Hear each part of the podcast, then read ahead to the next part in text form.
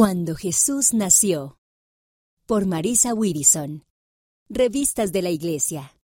En Navidad celebramos uno de los acontecimientos más importantes que han ocurrido. Jesucristo nació. Cuando Jesús nació, una nueva estrella brilló sobre Belén. Eso nos recuerda que Jesucristo es la luz del mundo. María era la madre de Jesús. José era su esposo cuidaron muy bien a Jesús. Nosotros también podemos cuidarnos unos a otros. Todos somos hijos de Dios. Los ángeles hablaron a los pastores sobre Jesús. Los pastores fueron a verlo. Nosotros también podemos hablar a los demás sobre Jesús. Los magos que venían de lejos siguieron la nueva estrella brillante para encontrar a Jesús. Le dieron presentes, nosotros también podemos seguir a Jesús.